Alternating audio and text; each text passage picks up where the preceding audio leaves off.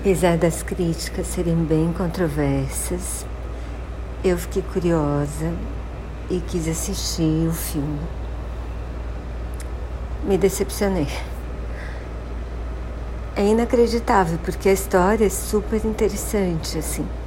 Desde o encontro da Patrícia com o Maurício, que é da Casa Gucci, depois o que acontece com eles, como que ele se relaciona com o resto da família, como ele vai, com a ajuda dela, vai assumindo o controle, depois a relação deles, bom, na verdade tudo isso é história, né? Aconteceu mesmo, então.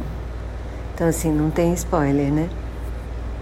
Mas é impressionante como eles conseguem fazer um, um filme chato numa história tão interessante.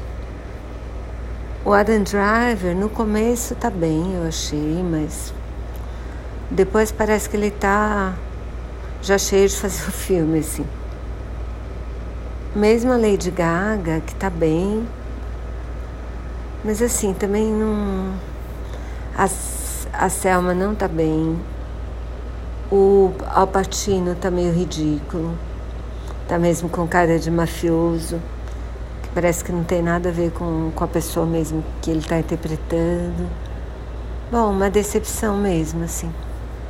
Achei bem chato o filme. Gostei de saber da história, porque eu também, na verdade, eu não conhecia a história, então a história é interessante. Mas o filme é chato.